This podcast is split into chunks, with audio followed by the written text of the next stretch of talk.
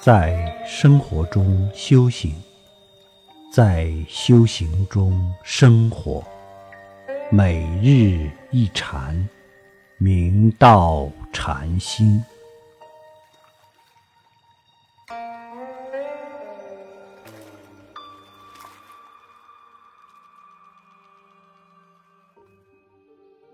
大家请看经文，有一童子名神会，襄阳高士子，年十三，自玉泉来参礼。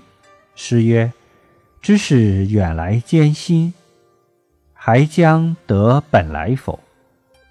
若有本，则何始主？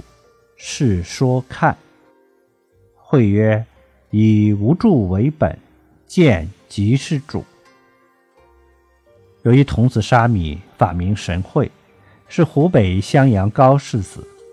他十三岁就从京南玉泉寺来参礼六祖大师。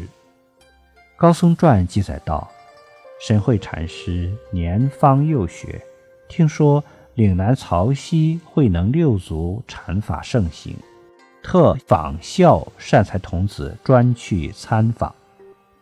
路行千里，走破两足，不以为苦。神会禅师在禅宗发展史上有其特殊的地位。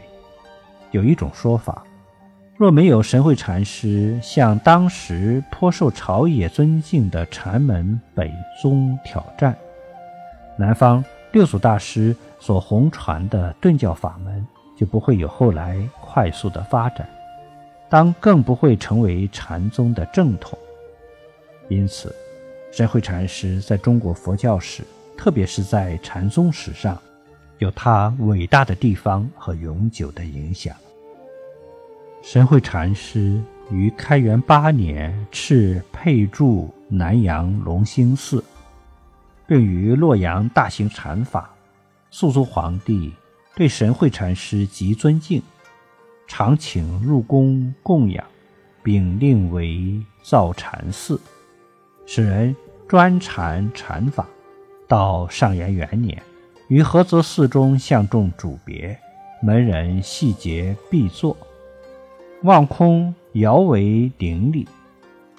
回到帐室，于夜中无疾而逝，寿高九十三岁，塔洛阳宝应寺。帝敕释大师曰：“真宗塔号般若。”祖师道。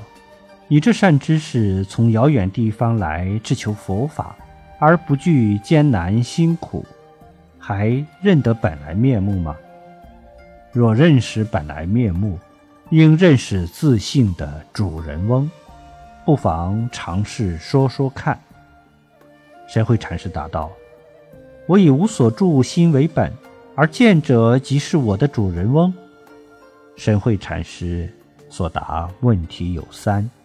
一是以见为主，则有能见所见在，能所未亡，主在何处？又怎么能自见主人？二是有见即住，与无住本互相矛盾。三是以无住为本，就住于无住了；以有住就立见。他认为见即是主。那么不见时，主又在何处？所以其回答并不究竟，未能契会祖师意。